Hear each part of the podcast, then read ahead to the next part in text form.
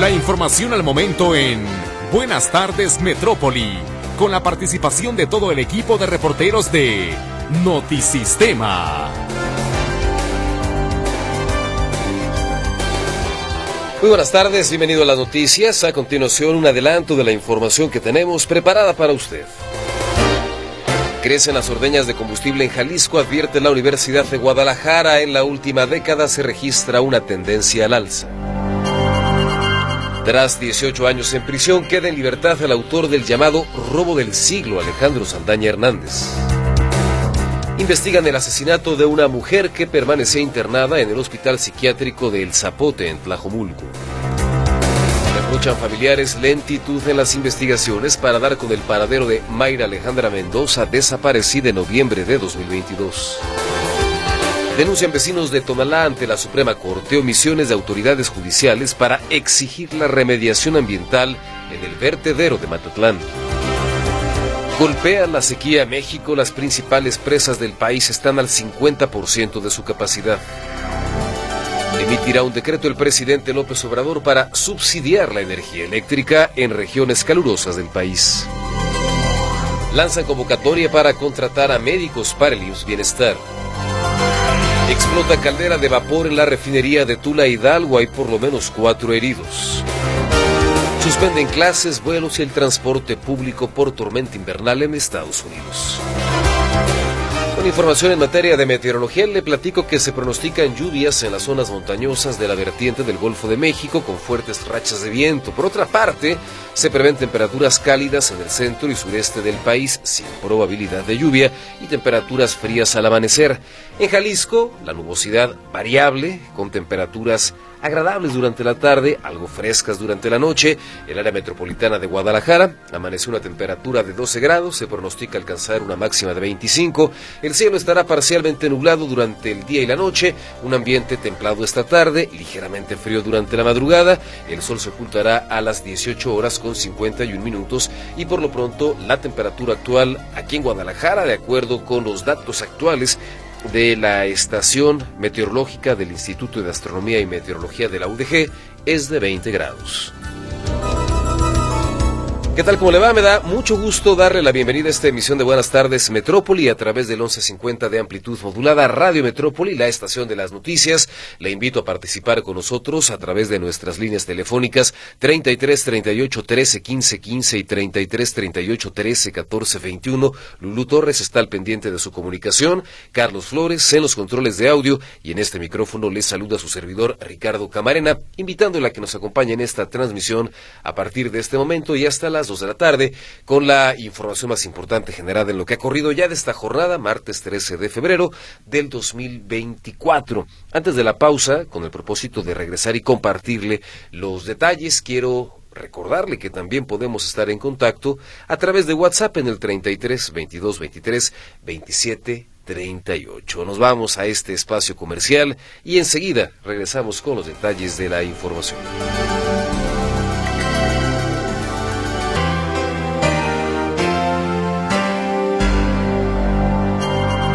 Hace algunos días, para ser más puntual con usted, al cierre de la semana pasada, le platicábamos, le compartíamos información en vivo en torno a lo que estaba ocurriendo prácticamente desde las primeras horas del día en la zona de Tololotlán, en el municipio de Tonalá. Una situación crítica, una situación peligrosa que alertaba a los vecinos de la zona de un fuerte olor a gasolina, de una fuga que en algunos momentos, de acuerdo con lo que habían compartido algunos testigos, alcanzaba hasta 15 metros de altura y la acumulación de gases, lo que provocó una importante alarma y una gran preocupación. Estábamos hablando de una ordeña de una toma clandestina en ductos de Pemex. Se derramaron millones de litros con la afectación no solamente, eh, digamos que en términos de emergencia, el riesgo de la explosividad,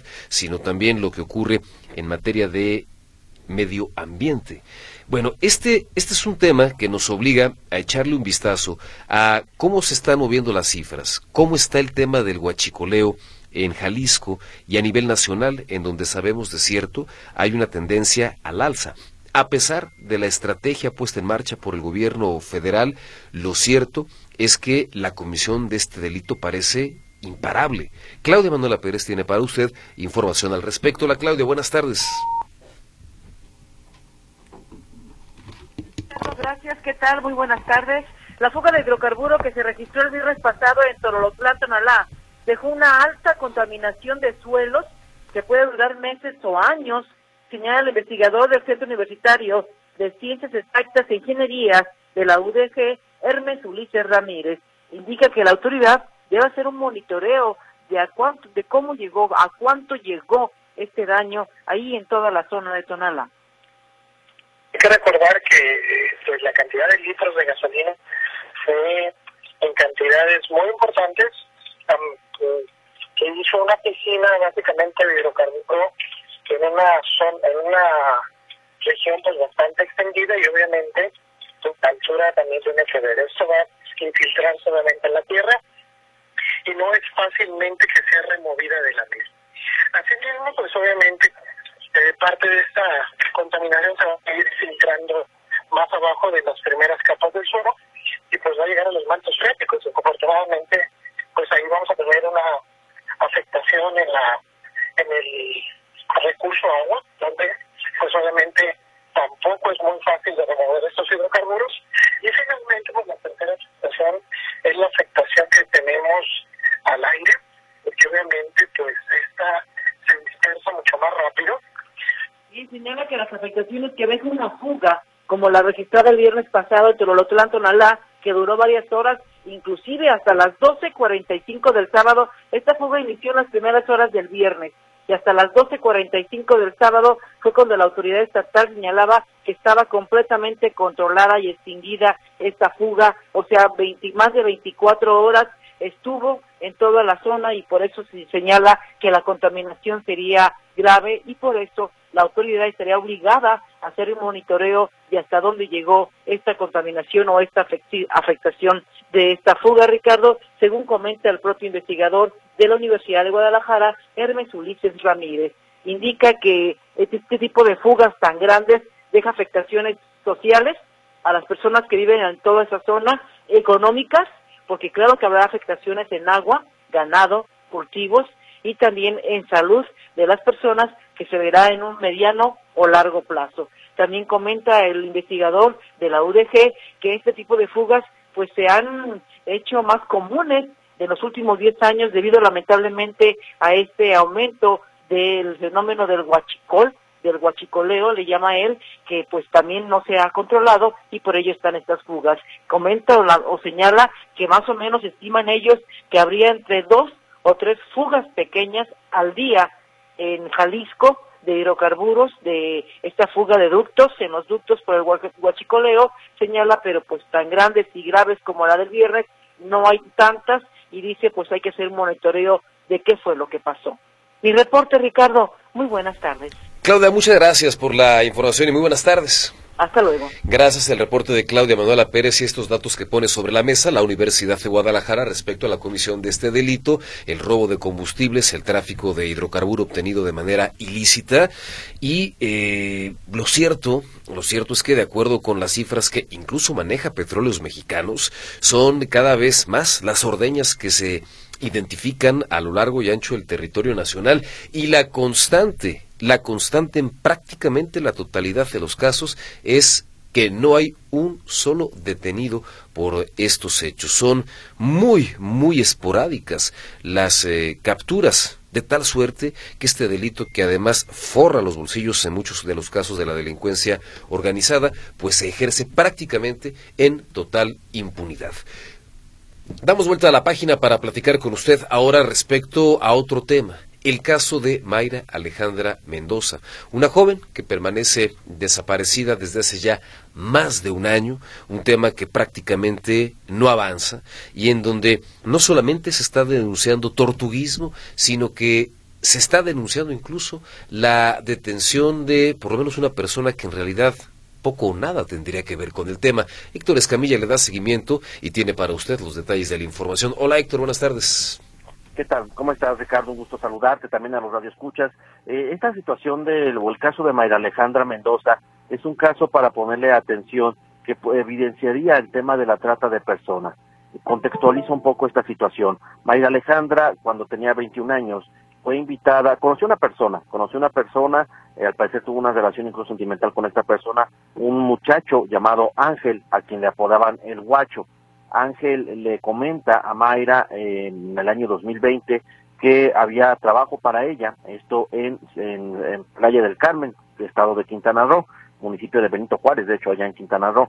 Eh, básicamente el trabajo de Mayra iba a ser eh, pues limpiar casas, eh, residencias allá en la zona y pues le iban a pagar bastante bien por esta actividad. Eh, al parecer eh, esta persona que Mayra conoce, este joven Ángel, lo conoce a través de una amiga que también ella es invitada a trabajar allá a Quintana Roo. Ambas amigas se van, están una temporada por allá en Quintana Roo y regresan sin mayor problema. Posteriormente esta persona llamada Ángel les vuelve a contactar a Mayra y a su amiga para llevarlas de nuevo a Quintana Roo. El 17, el día 17 de noviembre estaba programado que Mayra regresara a Guadalajara después de pasar otra temporada trabajando como trabajadora doméstica allá en el estado de Quintana Roo. Sin embargo, a partir del 10 de noviembre se rompe cualquier comunicación con ella. Nada se sabe de esta joven de 21 años de edad. La amiga, eh, de que también al parecer también fue, eh, desapareció un tiempo, eh, después pues, no quiso tal parecer mantener más comunicación con la familia de Mayra y pues ellos han emprendido una cruzada para tratar de localizar a esta joven de 21 años de edad. Al grado que se recordará el pasado 7 de agosto hubo una manifestación en Calzada Independencia frente a la Fiscalía de Desaparecidos, Calzada Independencia y Hospital, cuatro personas que bloquearon la Calzada Independencia para exigir que la Fiscalía de Jalisco se sumara a las investigaciones que llevó a cabo la Fiscalía de Quintana Roo. Lo único que obtuvieron estas cuatro personas es que, fueron desalojadas por la Policía del Estado en un evento donde hubo jalones, aventones y que pues eh, se reportó abuso policial. Eh, la mamá de Mayra ha estado desde entonces allá en Quintana Roo manteniendo la búsqueda de su hija, tratando de localizar al causante, a este joven llamado Ángel, apodado El Guacho. Y aquí es donde la historia da un giro, eh, Ricardo, porque la autoridad reporta, más bien eh, familiares y amigos de un joven llamado Ángel, no más que este joven Ángel tiene otro nombre, de su nombre, el nombre completo de este muchacho es Ángel de Jesús Zárate Carvajal, se manifestaron hoy ante la Comisión Estatal de Derechos Humanos. Resulta que la Fiscalía de Quintana Roo el pasado primero de diciembre llegó a su casa, le dijo a Ángel que lo estaban buscando para una diligencia, se lo llevaron a Quintana Roo y en realidad lo detuvieron. La Fiscalía lo está involucrando a este muchacho como ser el, el, guacho, la persona que habría enganchado a Mayra para llevarla a Quintana Roo. Pero bueno, lo que dice la familia de, de este joven es que él nada tiene que ver con esta situación que en realidad toda la investigación o el caso o, toda la, la relación que pudiera haber es que este joven pues se llama Ángel, que tiene un lunar arriba de la boca y la complexión de los labios. De ahí en más no tiene ninguna relación, ni siquiera conocía a lo que afirma la familia de este joven, que hoy se manifiestan, estuvieron en la, Comisión Estatal de Derechos Humanos a temprana hora y en este momento se encuentran en la Fiscalía de Desaparecidos y en la zona de Calzada de Independencia. Escuchemos eh, lo que nos dice la hermana de Ángel de Jesús, ella se llama eh, Virginia, eh, Virginia Zárate Carvajal. Escuchemos si la fiscalía hiciera su trabajo, se diera cuenta, ¿no? Sea, ellos tienen la manera de, de, meterse al perfil y validar si Ángel lo tuvo como amigo, si hay un vínculo, hay algo, ¿no? Pero, o sea, no hay ningún vínculo, o sea, mi hermano no conoce a esta persona desaparecida, o sea, nada, o sea, no tenemos contacto con ellas para nada. Mi hermano nunca ha salido del estado de Jalisco a Playa del Carmen, nunca, nunca ha ido a Cancún, nunca ha ido a nada. Eso sí, este, quiero, quiero decir que, por ejemplo, en el, en el mes de noviembre que suscitaron todos los hechos, que fue, fue un 7 de noviembre, este, nosotros sí fuimos víctimas de secuestro. O sea, mi hermano mayor estuvo secuestrado en el estado de Tijuana. Al referirse al hermano mayor no se refiere a Ángel, sino que Ángel fue quien estuvo haciendo o participando con la fiscalía, es decir, hay una coartada que él estuvo ayudando en las labores de la fiscalía el día que supuestamente había desaparecido Mayra. Pero además de eso, dicen, nunca ha salido del estado, mucho menos ya han estado en, Playa eh, del Carmen. Eh, también dicen que la persona que buscan, el tal Guacho, Ángel el Guacho, pues tiene tatuajes y dicen que Ángel de Jesús no tiene ninguno, eh, que solamente la correlación lo hicieron porque se metieron a algún Facebook, buscaron un ángel y apareció este, este muchacho, pero que ni siquiera aparece dentro de los contactos de esta joven Mayra. Entonces, bueno, ellos afirman que es una que es inocente, que es un chivo expiatorio en este caso, y por eso que se manifiestan hoy para exigir que la Comisión Estatal de Derechos Humanos y la Fiscalía del Estado intervengan para conocer eh, pues la situación real del joven y, y sobre todo exigen eh, justicia, que se le dejen libertad, porque afirman no tienen recursos para estar yendo a, seguir el proceso en, en, en, en Quintana Roo, donde se encuentra en este momento detenido. Esta es la información, Ricardo. Muy buenas tardes. ¿El tema ha llegado ya, por ejemplo, a instancias defensoras de derechos humanos, sector? Eh, al parecer ya han acudido, ya están buscando a activistas que les puedan apoyar. Por lo pronto, en la manifestación de derechos humanos sí fueron atendidos, hubo personal de ahí de la eh, de esta defensoría eh, atendiendo o escuchando la, presentación de una queja que se iba a presentar al respecto. De la Fiscalía de Jalisco, bueno, lo que piden es que eh, pues el proceso pudiera llevarse, o sea, dicen, no hay problema que lo investiguen, que se deslinde si es que de toda responsabilidad, pero que no, puede, no se puede estar yendo a Quintana Roo, no hay recursos para enviar un abogado para allá, no hay manera de estar ayudando, dicen ellos, y dicen que puede aclararse que en realidad este muchacho Ángel de Jesús pues no tiene ninguna relación, no conoce a Mayra, nunca la conoció, afirman ellos, y mucho menos dicen que forma parte de una red de trata y que solamente están encontrando un ángel como chivo expiatorio a partir de, de, un perfil de Facebook que se habría metido a él, pero él ni siquiera tiene los tatuajes que sí habría tenido el responsable de esta desaparición. Por lo pronto, eh, pues la familia de Mayra se encuentra todavía en Quintana Roo, se mudaron para allá para darle seguimiento a las investigaciones de este caso. Eh, también habían denunciado que con todo y que había una persona detenida, pues no contaban con toda la información al respecto de este incidente. Bien, pues Héctor, muchas gracias. Hasta luego, buenas tardes. Gracias, muy buenas tardes. El reporte en voz de Héctor Escamilla. Hacemos una pausa, enseguida estaremos de vuelta con más para usted.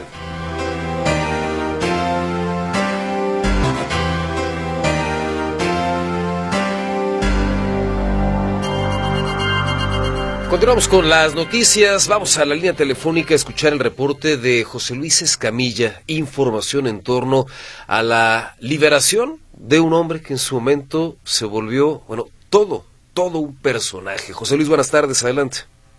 Gracias, Ricardo. ¿Cómo estás? Buenas tardes. Un saludo para ti, para todo el auditorio. Ciertamente fue una nota que destaca en el año 2005, a finales del año 2005, por un atraco que parecía sacado de una película de acción, que en su momento fue llamado el robo del siglo y por el monto y por lo especializado y por todo lo que implicó este atraco, Ricardo, sí me atrevería a confirmar este, eh, este mote ¿no? del robo del siglo en lo ocurrido ahí en esa sucursal Banorte, que se encuentra en la glorieta Colón, un banco que está por Avenida Circunvalación a unos metros, que cruza con Avenida América sobre la glorieta Colón, a un, costado de lo que en su momento fue el Salón Corona. Resulta que en aquel entonces eh, se descubre cuando llega el personal del banco que había algunas personas que aparentemente se habían metido a la bóveda del banco, un banco por el que, al que entraron por eh, el, subterráneo. A un par de locales se encontraba un eh, inmueble abandonado por el que estuvieron trabajando durante meses, prácticamente durante meses, haciendo un túnel que, que midió exactamente 40 metros de largo y por el cual entraron hasta la bóveda. Un atraco que se registró en apenas algunas horas, pero que requirió días y días de preparación. Bueno, por esos hechos, en aquel entonces, a principios del año 2006, fue detenido un hombre identificado como Alejandro Saldaña Hernández. Este era el nombre, eh, o es un nombre oficial, digamos, aunque él utilizó cuando menos 18 distintos nombres para eh, pues resguardar su identidad o para cometer sus crímenes, utilizaba 18 identidades diferentes, aunque finalmente por el que fue él sentenciado a prisión fue el de Alejandro Saldaña Hernández, por el que fue sentenciado a muchos, muchos años de cárcel luego de este robo del siglo, allá, eh, como te digo, en el municipio de Guadalajara. Él fue sentenciado a, varios años de cárcel, pero finalmente se hace merecedor de un recurso de libertad anticipada por el cual ya puede estar nuevamente en la calle. Eh, Ahora, ¿por qué se le llamó el robo del siglo, Ricardo? En total, de acuerdo con la información que dio en su momento la entonces Procuraduría de Justicia, este sujeto se llevó en total más de 344 mil eh, dólares, 2.900 euros, 900 francos y 246 mil pesos. Además, le fueron aseguradas varias piezas de joyería de oro y de plata, además de, eh, bueno, esta joyería valuada en casi 8 millones de pesos y joyería y monedas en oro y plata. Como te digo, inicialmente él había sido sentenciado a 25 años de cárcel, logra eh, recurrir a este, eh, valga la redundancia, este recurso, someterse a este recurso de liberación anticipada y únicamente cumplió 18 años de prisión y ya está nuevamente en la calle. Hay otros cómplices de este hombre que están todavía en proceso, no han corrido con la misma suerte, pero él, él era el cabecilla justamente de este grupo criminal que hizo este atraco que algunas veces, alguna vez lo hemos visto en las películas de acción. Mi reporte, Ricardo. Buenas tardes. Sí, por supuesto, escenas que en su momento, claro que esto ocurrió muchísimo antes, José Luis, pero que te remiten, por ejemplo, a otras series tipo La Casa de Papel, ¿no? Sí, tal cual, tal cual. Hay eh, fotografías de, de, ese entonces, eh, Ricardo, de cómo esta persona o estas personas colocaron eh, polines en este túnel donde perfectamente cabía una persona sentada, donde seguramente estuvieron yendo y viniendo. Fue un trabajo muy bien planeado, bueno, ni también planeado, porque si no, no los hubieran detenido. Pero bueno, finalmente el objetivo se logró, que era el de cometer este hurto, cometer este atraco, aunque finalmente luego fueron eh, capturados. Bueno, y, un dato que es importante señalar, eh, Ricardo, este hombre es de nacionalidad peruana. Es importante porque, bueno, habla de, más de los antecedentes de este sujeto eh, y que ya está nuevamente en la cárcel. Habremos de, pues, de ver si él tiene otras actividades para mantenerse, o qué va a pasar con él, ahora ya de 60 años de edad, pero quien fue célebremente recordado por este robo del siglo. Y es que luego también eh, se genera esa curiosidad, ¿qué sigue después de la cárcel, después de haber permanecido todos estos años tras las rejas? ¿Qué le queda? ¿Cuántas relaciones? ¿Qué pasa con la familia? ¿Y se queda o no se queda en Guadalajara? ¿Qué sigue, no? No, y, otra importante, Ricardo, una parte, o, esta cantidad que te dije que se robó este sujeto, se supone que fue eh, recuperado por la Procuraduría de Justicia. Me parece que también es válido pensar o dudar que se hubiera quedado con algo, ¿no? Que algo se hubiera quedado por ahí escondido, que hubiera invertido algo, no sé, pero que a lo mejor no salga con las manos vacías, como podríamos estar pensando. Pues veremos qué, qué pasa en torno al tema. Es, bueno, todo, todo un episodio que hace algunos años, pues vaya que dio de qué hablar. José Luis, por lo pronto, gracias. Hasta luego, buenas tardes. Gracias, muy buenas tardes. El reporte de José Luis Escamilla. Nos vamos a la pausa en punto de la una, el espacio informativo Notisistema. Y enseguida volvemos con usted.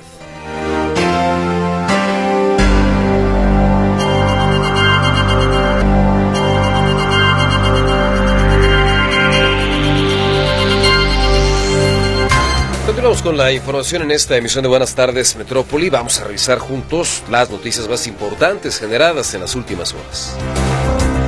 Crecen las ordeñas de combustible en Jalisco, advierte la Universidad de Guadalajara. En la última década se registra una tendencia al alza. Tras 18 años en prisión, queda en libertad el autor del llamado robo del siglo, Alejandro Saldaña Hernández. Investigan el asesinato de una mujer que permanecía internada en el hospital psiquiátrico conocido como El Zapote en Tlajomulco. Reprochan familiares lentitud en las investigaciones para dar con el paradero de Mayra Alejandra Mendoza, desaparecida en noviembre de 2022. Denuncian vecinos de Tomalá ante la Suprema Corte omisiones de autoridades judiciales para exigir la remediación ambiental en el vertedero de Matatlán. Golpea la sequía a México, las principales presas del país están al 50% de su capacidad. Emitirá un decreto el presidente López Obrador para subsidiar la energía eléctrica en regiones calurosas del país. Lanza convocatoria para contratar a médicos para el IMSS Bienestar. Explota caldera de vapor en la refinería de Tula Hidalgo. Hay por lo menos cuatro lesionados. Suspenden clases, vuelos y el transporte público por tormenta invernal en Estados Unidos. Temperatura actual en el área metropolitana de Guadalajara, 20 grados Celsius. Vámonos a la capital del país a escuchar el reporte de Arturo García Caudillo para platicar con él, entre otras cosas, sobre dos asuntos muy puntuales. Un eh, decreto que está anunciando el presidente López Obrador relacionado con el subsidio a la energía eléctrica y la respuesta del mandatario federal a las críticas que lanzaba recientemente Carlos Slim eh, abordaba, entre otras cosas, el papel que al día de hoy está jugando el ejército. Y dice, uno de los hombres más ricos de la región, indiscutiblemente el más rico del país, que es excesivo el papel que tiene el ejército, que es demasiado que estén en tantas cosas. Arturo, muy buenas tardes, adelante. ¿Qué tal, Ricardo? ¿Cómo son amigos? Me da gusto saludarles. Efectivamente, el presidente Andrés Manuel López Obrador anunció eh, que este fin de mes eh, acudirá a Sonora allá estará firmando un decreto para subsidiar la energía eléctrica de los sonorenses.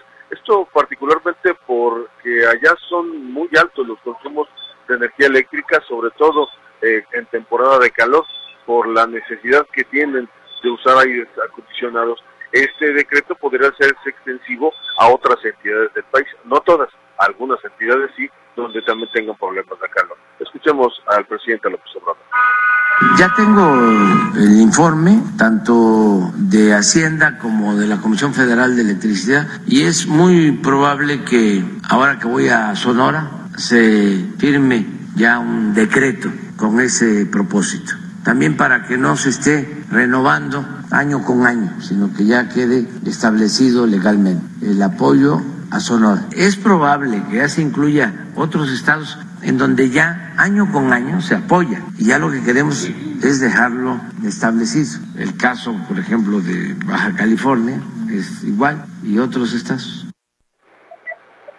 Pues ahí está justamente el, presidente Andrés Manuel López Obrador. El otro tema, el que tiene que ver con el magnate Carlos Slim, que ayer en conferencia de prensa aseguró, o más bien discrepó del Ejecutivo Federal en el tema de la militarización para Andrés Manuel López Obrador, el entregarle tantas obras a la Secretaría de la Defensa y a la Secretaría de Marina, el tener a su cargo incluso el, la Guardia Nacional, el tener eh, obras de infraestructura, tener eh, aduanas, eh, puertos, el entregarle tantas tantos temas que tendrían que hacer de naturaleza civil a las Fuerzas Armadas, pues no está bien, no, no para Carlos Slim, el hombre más rico del mundo, el, magnate que es uno de los más ricos del mundo y por supuesto el más rico de nuestro país.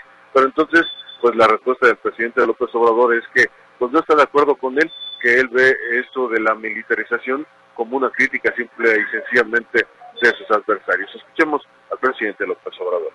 Vivimos en un país afortunadamente libre, en donde todos nos manifestamos, nos expresamos,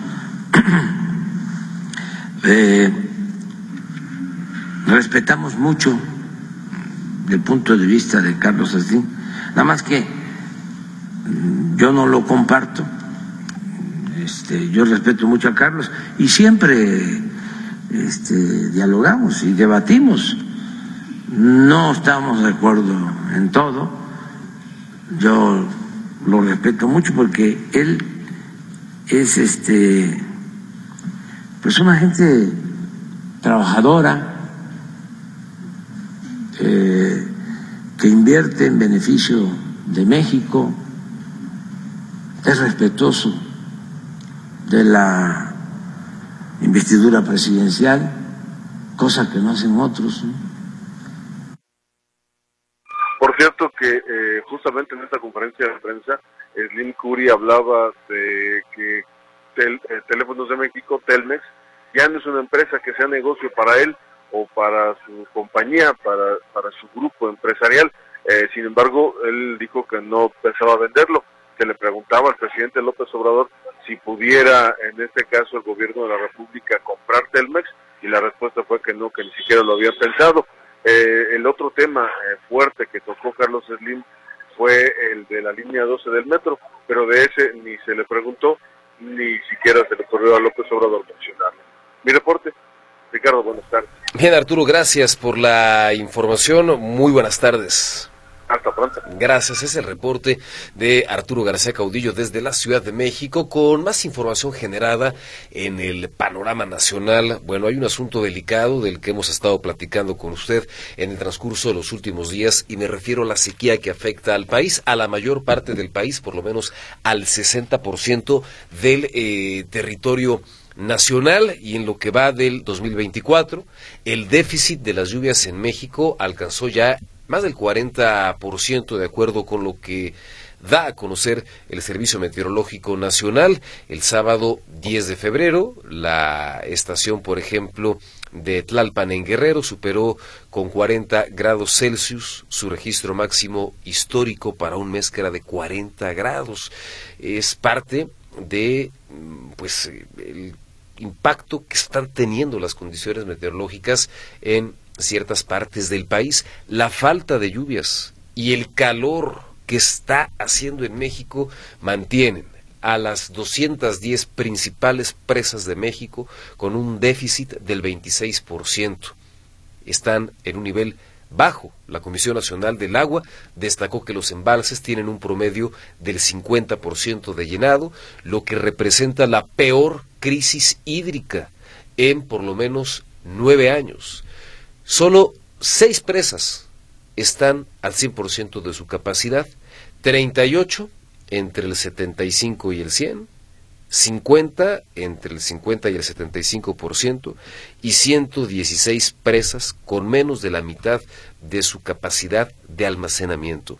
Al momento de hacer un promedio, lo que concluyen es que las principales presas están apenas con el 50% de llenado y le falta, todavía le falta el año para que pudiéramos pensar en que se regularice bueno, primero que arranque y luego que se regularice el temporal y además un temporal que de acuerdo con algunas previsiones no será necesariamente bueno. Así que la situación es preocupante. Hay, desde luego, pues ya luces de alerta encendidas en distintas partes del país ante la escasez de agua. En otras cosas, un camión que transportaba jornaleros agrícolas sufrió un accidente al caer en un canal en el municipio de Guasave, Sinaloa, pese a que la unidad quedó totalmente cubierta por el agua. Afortunadamente todos los pasajeros lograron salir y ser auxiliados por los vecinos. Los cuerpos de auxilio y la policía municipal acudieron al lugar para dar atención a los trabajadores del campo. De acuerdo con los primeros reportes, el conductor del camión al parecer conducía exceso de velocidad, perdió el control de la unidad y cayó precisamente en este canal. En otro percance, la explosión de una caldera de vapor en la refinería Miguel Hidalgo de Tula Hidalgo dejó saldo de cuatro trabajadores lesionados. Autoridades de Pemex informaron que el incidente se habría tratado a una liberación eh, espontánea de vapor de alta presión de una válvula que revisaban los trabajadores de esta refinería. Pedazos de metal que fueron expulsados fueron los que lesionaron a estos trabajadores, quienes fueron trasladados al hospital de Tula y que, de acuerdo con lo que han reportado las autoridades, se encuentran ya fuera de peligro.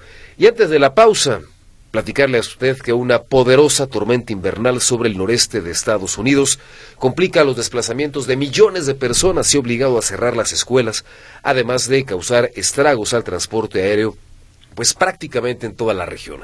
De acuerdo con los meteorólogos, más de 30 millones de personas desde Virginia Occidental hasta Nueva Inglaterra permanecen bajo aviso de tormenta invernal, una situación por la que hasta este martes más de mil vuelos fueron cancelados principalmente en aeropuertos de ciudades como Nueva York y Boston. Se trata de la primera nevada importante en Nueva York desde febrero del 2022. Una pausa enseguida y más.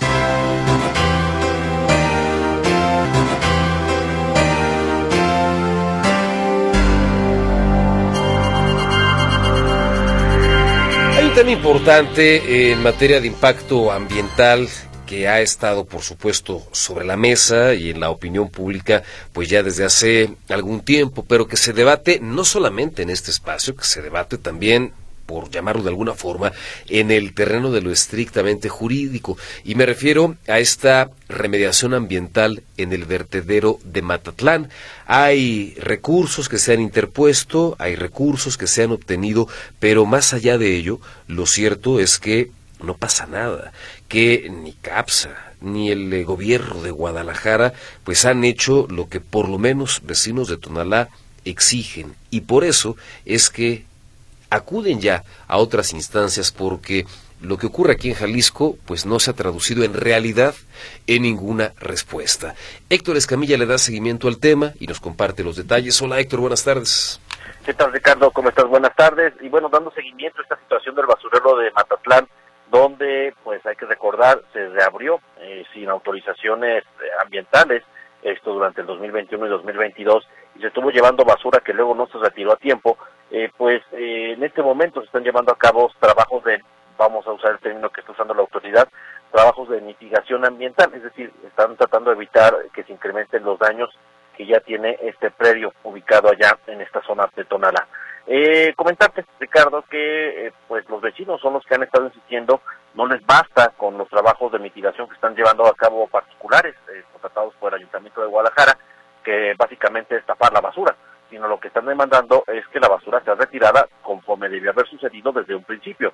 Como tal, Matatlán era una central de transferencia, no un relleno sanitario, y por tanto la basura que llegaba eh, después de 48 horas tenía que ser sacada de ahí y llevada a otro sitio donde ya se quedara de manera definitiva. Pero no, no estuvo sucediendo así, estuvieron llevando basura, eh, explican que son hasta cerca de 80 mil toneladas, o sea, de 80 mil a 200 mil toneladas las que llevaron allá a Matatlán, y que se retiró muy poca, y bueno, ahora ante las complicaciones que es sacarla, pues solamente se está tapando. Eh, sin embargo, los vecinos de, de Matatlán, que son los que han mantenido una lucha jurídica en este tema, pues acusan que incluso los juzgados de distrito, particularmente se enfocan en el juzgado séptimo del distrito en materia civil, administrativa y del trabajo del tercer circuito, circuito que compete Jalisco, pues ha sido omiso porque no les ha dado, digamos, las suspensiones o las herramientas jurídicas para protegerse de estos trabajos de, de mitigación ambiental que dicen pues no es lo que piden, ellos piden una intervención completa. Acudieron eh, algunos vecinos a la Suprema Corte de Justicia de la Nación pues para reclamar estas omisiones de la autoridad. Escuchemos lo que dice Armando Bañuelos, uno de los dirigentes vecinales. Ya habíamos recurrido porque no nos aceptaron el segundo amparo que presentamos en nuestra en nuestro juicio que llevamos contra la empresa CAPSA y autoridades del municipio de Tonalá, allá en Matatlán, para que las obras supuestas de saneamiento que están realizando las hagan conforme conforme la, la leyes en la materia ambiental. Y es que son tres, básicamente tres instancias. O sea, es CAPSA, porque finalmente es la empresa que era la que hizo los movimientos de basura en el sitio y es quien operaba el predio. Guadalajara, porque el predio es del ayuntamiento tapatío, y Tonalá, porque es responsabilidad de ellos el tema medioambiental de su propio municipio. Entonces, por eso son las tres instancias, digamos, que están eh, pidiendo que eh, se obligue a que se acate este tema de mitigar, no solamente mitigar, sino resolver ya en definitiva este problema de contaminación que presenta la basura dejada en Matatlán. Dicho lo anterior, también acudieron a la Secretaría de Gobernación, esto para presentar un pliego petitorio y exponer la problemática que se está presentando en esta zona de Tonalá. Ricardo, esta es la información. Muy buenas tardes. Que al paso que vamos, mi estimado Héctor, pues hasta se van a acabar las administraciones municipales, las actuales, sin que haya eh, pues una solución al tema, ¿no? Eso, es una situación muy delicada. Eh, lo hemos mencionado, el, se maneja o incluso citan que eh, pues cuando termine la administración habrá acciones para metropolizar el servicio de basura, retomar la obligación del 115 constitucional en la prestación de colección y gestión de residuos sólidos, eh, pero en realidad a ninguna de las administraciones que, que, se han quejado pues les toca. Es decir, Guadalajara es 2024, Tonalá, el otro ayuntamiento, si mal no recuerdo, le toca 2025. Eh, y los, eh, perdón, no, Tlajomulco 2025, si mal no recuerdo, Tonalá le toca en, el año siguiente y el último es 2027, una cosa así, el salto. Eh, es decir, en el caso, por ejemplo, el Salto ni siquiera le va a tocar a la siguiente administración, sino le va a tocar a, otro gobierno, es decir, a dos gobiernos más. Eh, por lo pronto dicen, habrá que ver si en efecto se cumple de que no se vuelva concesión del servicio de la basura eh, y, ver quién va a hacer o pagar los platos rotos. Es decir, tampoco hay un acuerdo, ya debe haberse prorrateado cómo se va a hacer los pagos para que CAPSA resuelva el problema de mitigación ambiental. Allá, por ejemplo, en los laureles tampoco ha sucedido. Es más, los municipios no tendrían por qué meterle dinero a un asunto que la empresa está obligada a la gestión del residuo sólido. Es decir, mm, hay muchas cosas que no están cuadrando en este tema de la basura, porque una cosa es lo que se menciona en el discurso y otra cosa es lo que está ocurriendo en realidad con ese tema de la gestión. Bien, Héctor, muchísimas gracias por este reporte. Nos mantenemos al pendiente. Hasta luego, buenas tardes. Muchas gracias, muy buenas tardes. El reporte de Héctor Escamilla. Damos vuelta a la página. Vamos a la otra línea a escuchar la información que preparó para usted José Luis Jiménez Castro. Hola, José Luis. Hola, ¿cómo está Ricardo? Muy buenas tardes. Bueno, pues los que defienden a los toros de las corridas no doblan las manos, a pesar de que en la Ciudad de México, la Plaza de Toros en México eh, reanudó actividades, ellos no doblan las manos y están dispuestos a llegar hasta las últimas consecuencias con tal de que se eh, prohíban las corridas de toros.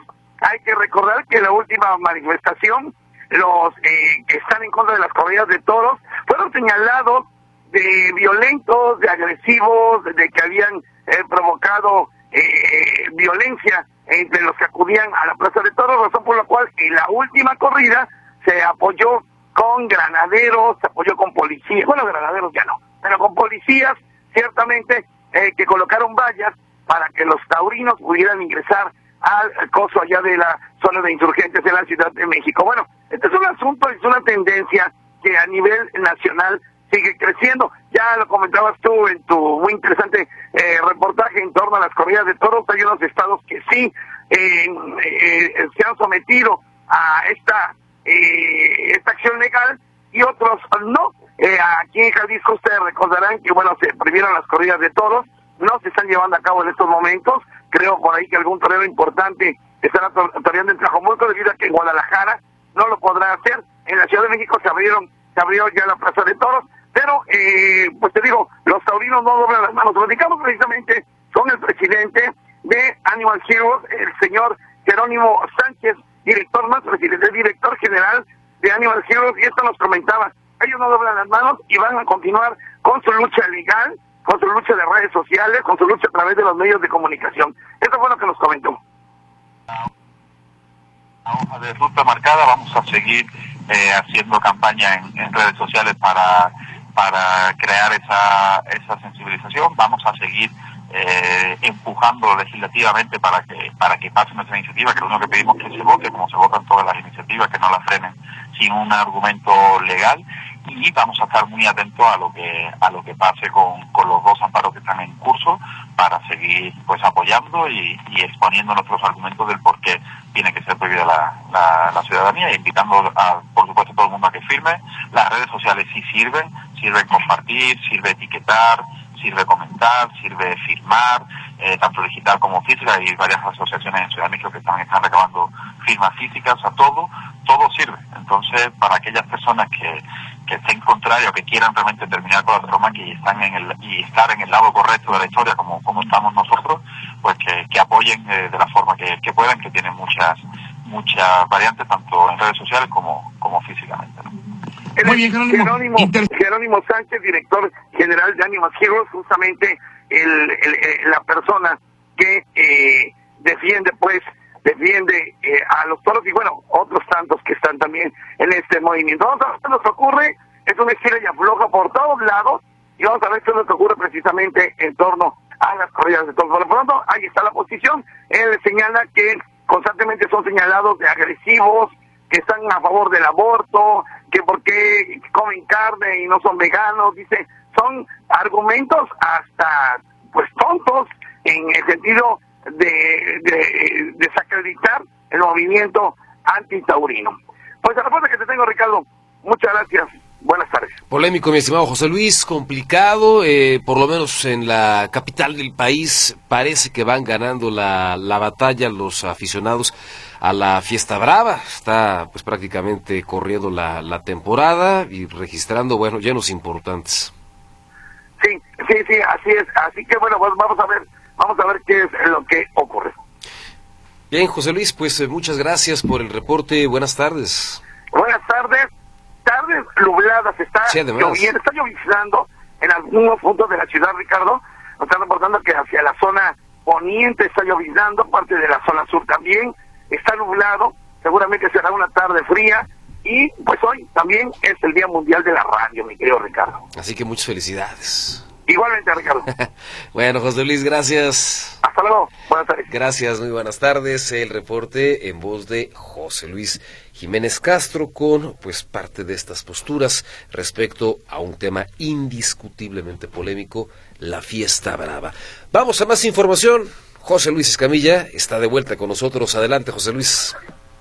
Gracias, Ricardo. ¿Cómo estás? Buenas tardes. Un saludo para ti, para todo el auditorio. Bueno, comentarte que el día, ayer, o en estos días, yo les platicaba sobre esta, este video que estuvo circulando en redes sociales de una situación que ocurriera el pasado 20 de enero en el municipio de Santa María del Oro, esto ubicado al sureste de Jalisco. Para quien ubica, eh, cuando tú vas para Mazamitla, en algún punto adelante de Tuscueca, das vuelta a la derecha y vas viendo y llegas hasta Santa María del Oro, ¿no? Eh, si tú en lugar de dar vuelta a la derecha siguieras derecho, llegarías al municipio de, de Santa María del Oro, justamente eh, donde ocurre esto captado el pasado 20 de enero en esta cámara de vigilancia. Se observa a un convoy de militares que va caminando, tanto a pie como en vehículo, cuando de repente algo explota en el piso y uno de los militares incluso sale volando por los aires.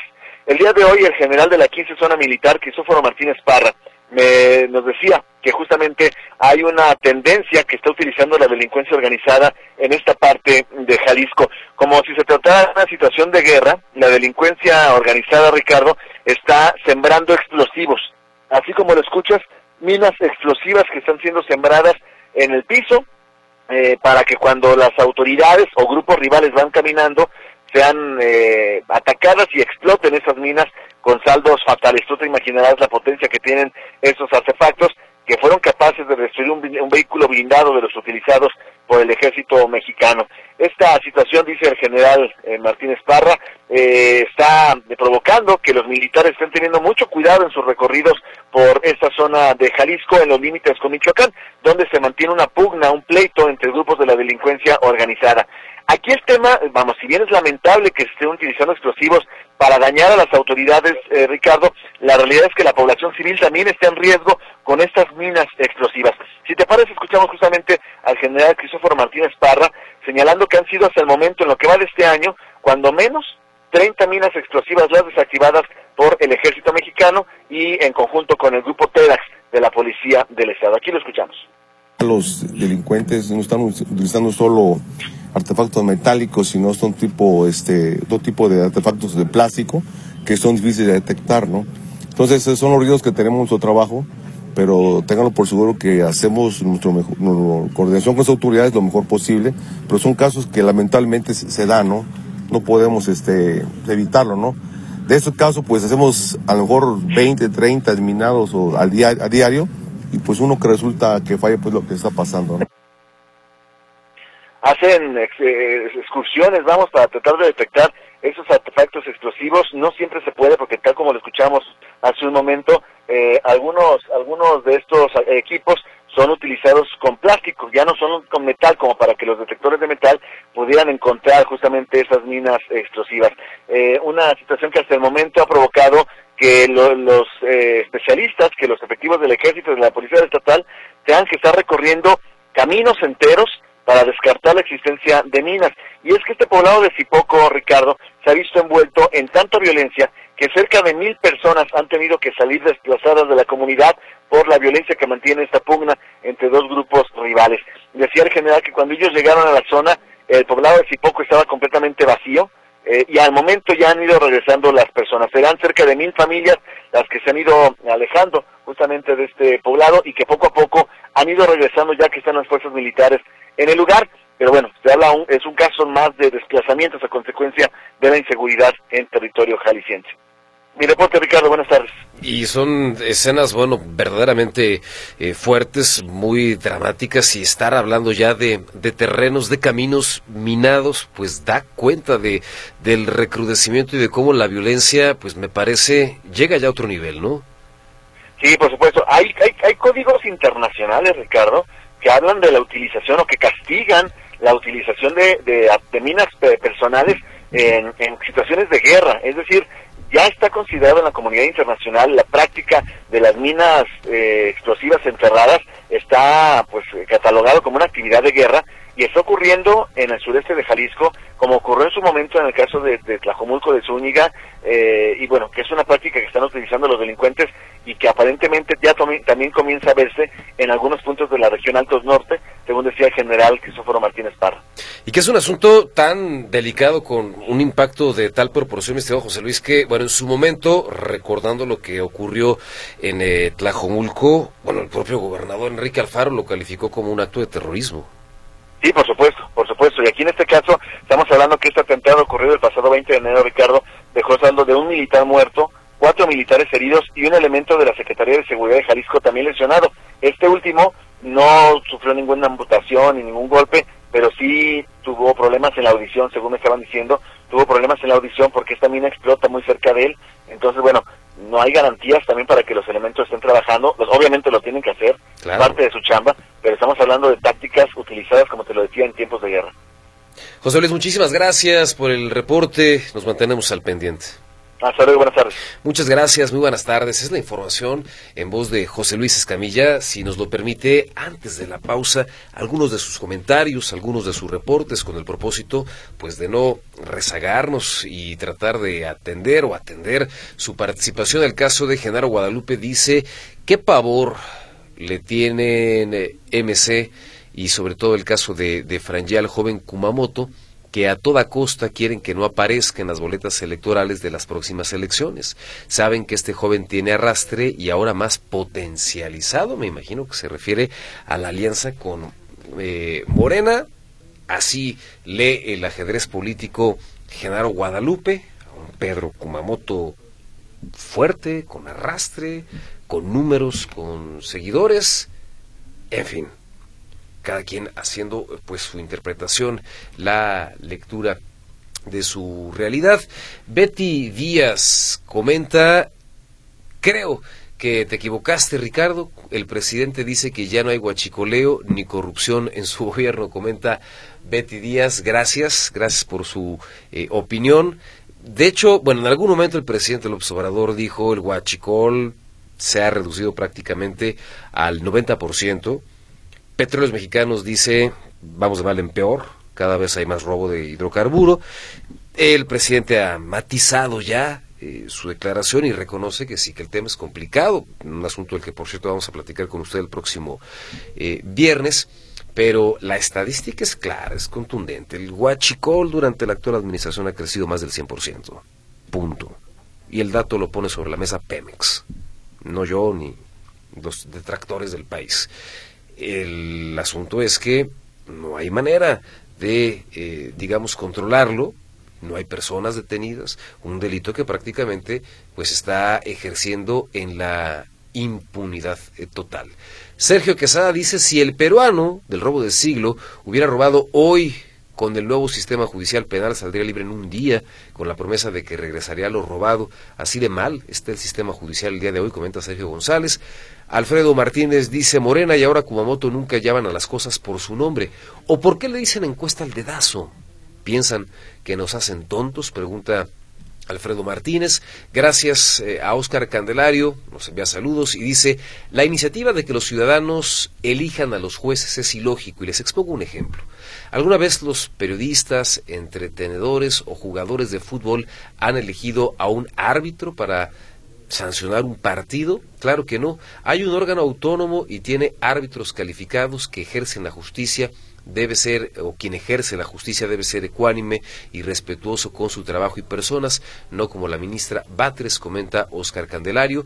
Gracias por compartirnos su opinión, al igual que a Daniel Flores, quien dice, ¿por qué no mencionan que también el hombre más rico de este país dijo que Hoy en día el principal enemigo o adversario del Ejecutivo es el cuarto poder, los medios, que celebra que por primera vez ve una clara división de poderes entre el Poder Judicial, Legislativo y Ejecutivo, cosa que reconoció que no se veía en sexenios anteriores, y que Slim está de acuerdo con la eliminación de los organismos autónomos, que reconoce que de autónomos no tiene nada. Gracias, don Daniel, por su comunicación. Una pausa, enseguida y más.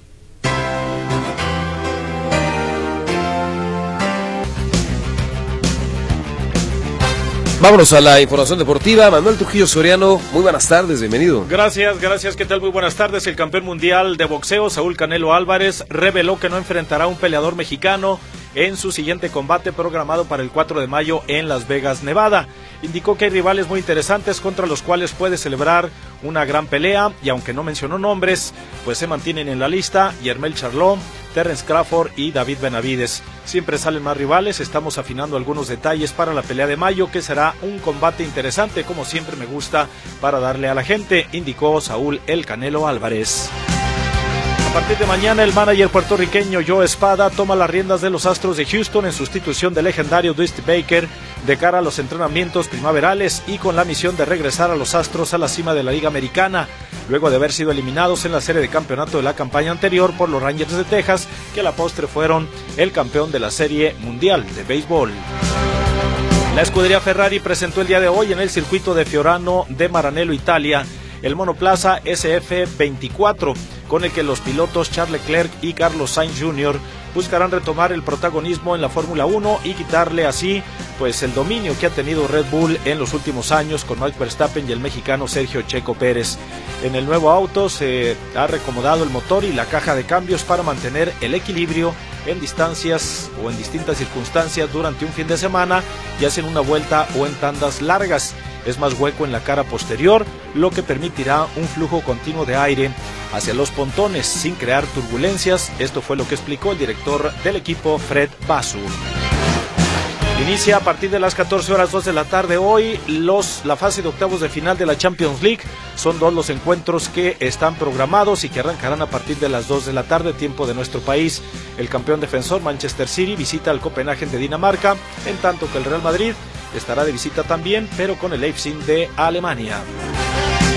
Consciente de que Xavi Hernández dejará la dirección técnica del Barcelona, el 30 de junio, la directiva del Barcelona analiza una lista de candidatos entre los que se encuentran Roberto de Servi, Hansi Flisch, Rafa Márquez, Jürgen Klopp, Mikel Arteta y Thiago Mota, entre quienes o de entre quienes saldrá el nuevo timonel azulgrana. En teoría, el mexicano Rafael Márquez es serio candidato para entrar de emergente, pero solo si Xavi Hernández dejara el cargo de manera prematura antes de que finalice la temporada.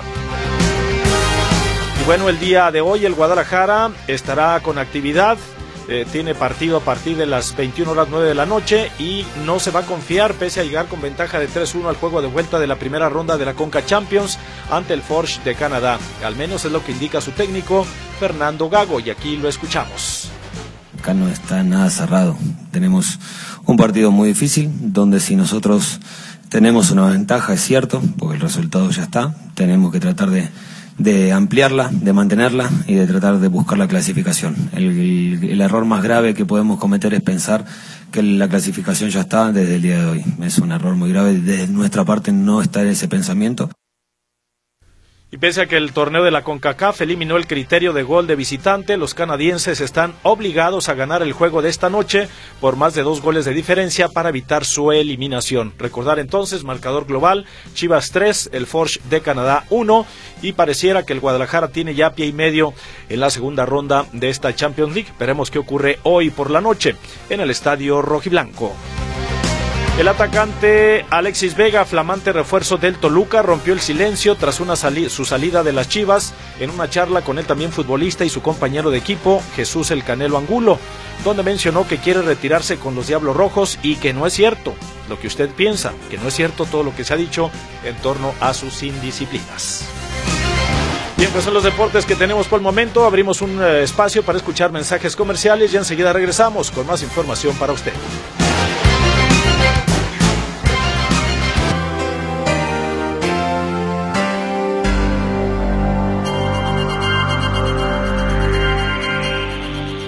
Ahora la información de los espectáculos esta tarde con usted, Pilar Gutiérrez. Adelante, Pilar. Hola, ¿qué tal? Muy buenas tardes. El día de hoy en información de los espectáculos les cuento que Rocco Pachucote, que es este cantante de La Maldita Vecindad, anunció que está en reposo, esto para sanar por completo luego de una supuesta reacción alérgica. Y es que también el cantante agradeció a todos quienes se habían preocupado por su estado de salud, que lo ha mantenido alejado de los escenarios por algún tiempo. Y les recuerdo que el cantante ya había sido diagnosticado con el síndrome síndrome de Steven Johnson y que solo está a la espera de que al parecer por este padecimiento se le termine de caer parte de la piel que se dañó con esta reacción alérgica.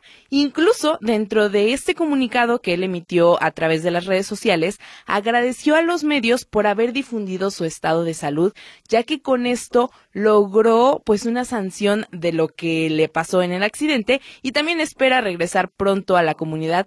Esto para seguir celebrando de la mano de la música y asimismo envió un mensaje y un abrazo a todas las personas que se han preocupado por su estado de salud y añadió que sí, ahorita ya está totalmente bien y que espera que con el reposo y los medicamentos pues vuelva pronto a los escenarios y que todos todos festejen con él.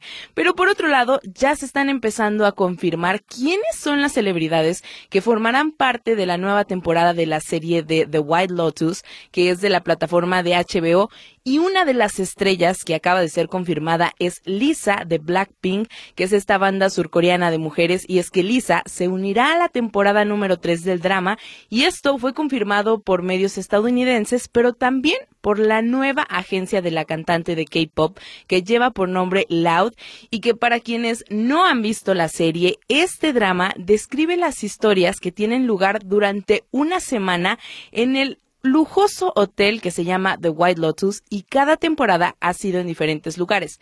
La primera se desarrolló en un hotel en Hawái, la segunda en Italia y esta tercera aún no han dicho cuál va a ser el lugar en el que se va a desarrollar, pero sí se sabe que al menos Lisa formará parte de este proyecto y que además es la tercera integrante del grupo de Blackpink en debutar como actriz, ya que anteriormente su compañera Jisoo ya había debutado con un drama que se llamaba Snow Seguida de Jenny, que también desempeñó un papel secundario en una producción de esta misma plataforma de HBO que se llamaba The Idol y que esta producción pues lamentablemente fue cancelada, donde también aparecía por ahí The Weeknd y varias celebridades y en este caso pues le tocará a Lisa, así que ya veremos cómo le va a ella como actriz y qué sorpresas nos tiene próximamente.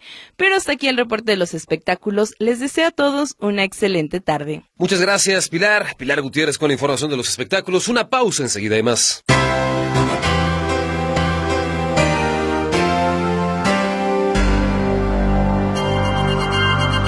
Bueno, platicábamos con usted hace algunos minutos en torno al tema de la sequía que afecta gran parte del territorio nacional, aquí en el caso concreto de Jalisco, prácticamente 70, 80 de los 125 municipios que lo conforman presentan algún grado de sequía la expectativa es que llegue a tiempo el temporal, que sea copioso. Esto último no se ve muy factible, pero ¿qué dicen los meteorólogos? ¿Lloverá o no lloverá, digamos, a tiempo en Jalisco? Claudia Manuela Pérez con la información. Hola, Claudia.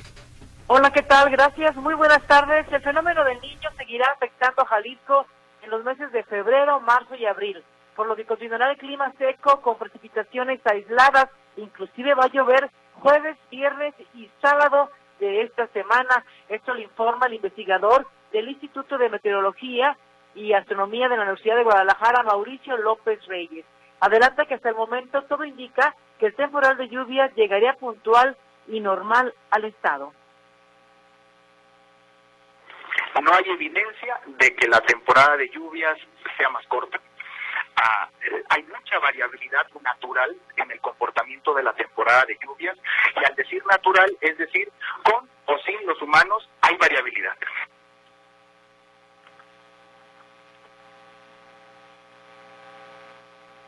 Sí, Claudia. Respecto a cuándo podríamos esperar que inicie la temporada de lluvias, todavía falta mucho tiempo. No podemos decir más que el promedio histórico. El promedio histórico es inicia entre el 10 y el 15 en promedio en las diferentes regiones de Jalisco, 10 y 15 de junio. Habrá que esperar un poco más para saber qué fenómenos pueden afectar o que se retrase o que se adelante un poco el inicio. Y recordó que en el 2023 la temporada de lluvias llegó tarde, llegó los últimos días de junio y ese atraso perjudicó mucho a las cosechas y perjudicó mucho en general al estado de Jalisco y pues también en esta rueda de prensa que ofreció la Universidad de Guadalajara esta mañana, Ricardo, con algunos especialistas, por su parte el investigador de la UDG, Hermes Ulises Ramírez, comentó que actualmente 109 de los 125 municipios de Jalisco presenta sequía en algún, en algún grado, algún tipo de afectación, y también comentó que más del 60% del territorio, por supuesto, ya está afectado en gran medida por la sequía que se registra que se viene arrastrando desde el año pasado. Escuchamos a Hermes Ulises Ramírez. Estamos aproximadamente entre el 60 y tantos por ciento sequía en el estado, pero de los 125 municipios a los que pertenece precisamente el estado de Jalisco, ahí lo pueden ver en esta lámina, 109 de los municipios del estado de Jalisco pues ya presentan un grado de sequía. ¿Qué quiero decir? Que si seguimos bajo las mismas tendencias, pues es muy probable que esto empiece a incrementar y, podamos llegar al, mismo nivel que Aguascalientes, que Sonora, que Chihuahua, que Estado de México, que Ciudad de México, en el cual ya se presentan niveles del 100% y sobre todo que se están yendo a lo más extremo, a sequía extrema y excepcional. Son los pronósticos que dieron no muy halagadores los investigadores de la Universidad de Guadalajara esta mañana en esta rueda de prensa. Sigue la sequía, aumenta la sequía y sí, sí enciende los focos de alarma en, la, en Guadalajara. Señala este investigador que el lago de Chapala se encuentra el 45% de capacidad, la presa Calderón al 30% y bueno, no hay buenos pronósticos. Mi reporte, Ricardo. Muy buenas tardes. Claudia, muchas gracias por la información. Buenas tardes. Hasta luego. Gracias. Es el reporte de Claudia Manuela Pérez. Tenemos más información para usted. El caso de Gigal R que le quedan dos meses de prisión preventiva justificada en el juicio oral que se sigue en su contra por el accidente de 2022 en el que murieron tres jóvenes y el caso continúa sin sentencia. Sin embargo, de acuerdo con el magistrado presidente del Supremo Tribunal de Justicia, Daniel Espinosa Licón, la jueza que lleva la carpeta de investigación podría dictar una nueva medida cautelar. Esto quiere decir que si para el mes de abril aún no hay sentencia condenatoria o absolutoria en contra de Yigalerre, la jueza podría dictar otros seis meses de prisión preventiva. Él se encuentra detenido desde octubre del 2022. Y por otro lado, la Fiscalía Estatal está investigando las circunstancias en torno al asesinato de una mujer de 51 años que se encontraba internada en el Centro de Atención Integral en Salud Mental de Estancia Prolongada, conocido popularmente como el psiquiátrico del Zapote, en el municipio de Tlajomulco. La Fiscalía Estatal informa que el cuerpo de la víctima fue encontrado ayer luego de un reporte del personal que allí trabajaba.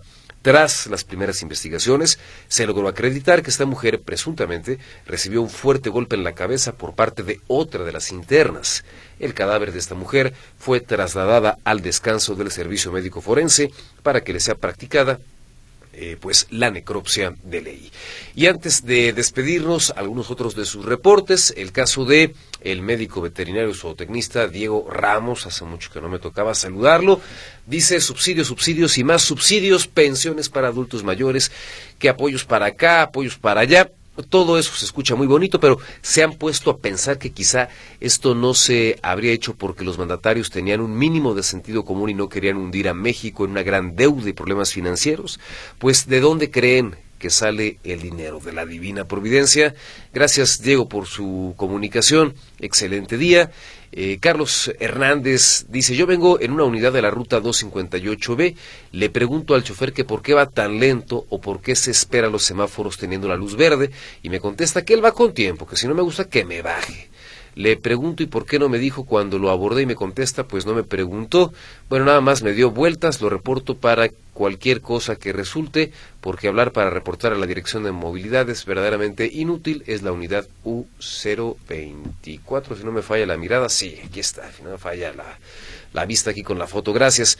Eh, una persona que nos pide eh, guardar el anonimato, reporta que hay pues un mal servicio, al menos algunas personas groseras en el módulo de mi pasaje de San Juan de Dios con algunos de los usuarios.